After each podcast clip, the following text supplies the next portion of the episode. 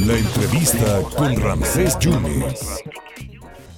Oiga, si se encontró usted en su casa un arma del abuelito que se le heredaron, una pistola, un rifle, no sé, cualquier arma, pues evítela tener, mejor, para, para reducir los índices delictivos. Por eso el gobierno del Estado, junto con Sedena, junto con la Secretaría de Seguridad Pública, están haciendo una campaña y es siempre muy recurrente. Por eso yo le agradezco muchísimo su tiempo al director de vinculación institucional de la Secretaría de Seguridad Pública, Eleazar Guerrero Barrera, que está en la línea telefónica.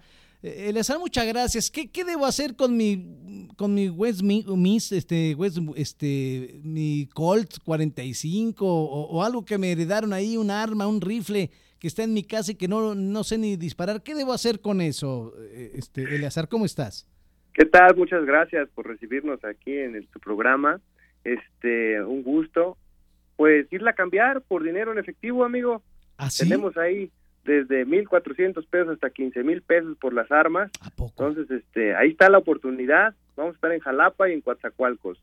Esta campaña, eh, yo sé que es recurrente, pero ¿cuándo empezó nuevamente, Eliazar?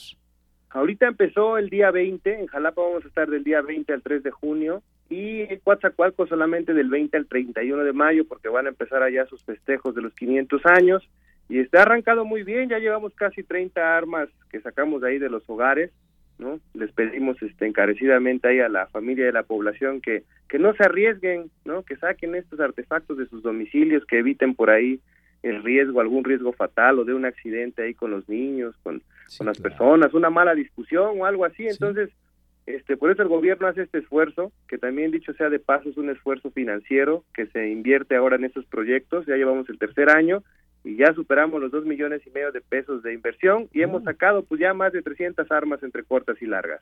Sí, pero mucha gente va a decir, pues es que es la reliquia de mi bisabuelito que estuvo luchando con Adalberto Tejeda y todo, pero pues si ya no sirven, ¿tú las, tú las recibes de todas maneras?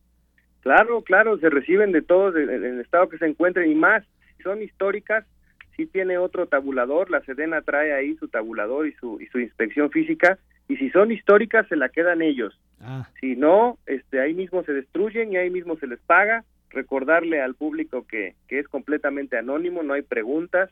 Pueden venir también de los municipios aledaños a traer sus, sus armas, sus artefactos, porque también estamos recibiendo cartuchos, cargadores y accesorios. Hace unos días por ahí llevaron una granada también. Ay, caray. Eh, eh, mira, como la verdad no, no, me vas a creer, pero no, no soy gran conocedor de armas. Yo quería decir el rifle Winchester, Winchester que no, no, me acordaba cómo se llamaba. Entonces, desde eso hasta resortear, no, resorteras no recibes, ¿verdad, Elezar? No, no, porque esas no son de fuego. Oye, ¿y la campaña hasta qué hora? ¿Es hasta el 3 de junio? ¿Y los, los horarios de los módulos, Eleazar? Eh, es de 8 de la mañana a 13 horas, pero bueno, si se juntan ahí los clientes, pues ahí estamos hasta que se vaya el último. ¿no? Hay que aprovechar esta inversión Perfecto, pues vale la pena. Entonces a la gente que nos está escuchando en este momento del azar, si tienen su arma, alguna pistola, alguna ametralladora, ustedes pueden llevarla a los módulos y se los van a recibir y puede ser de 1.400 o hasta 15.000 pesos lo que les puedan dar, ¿no?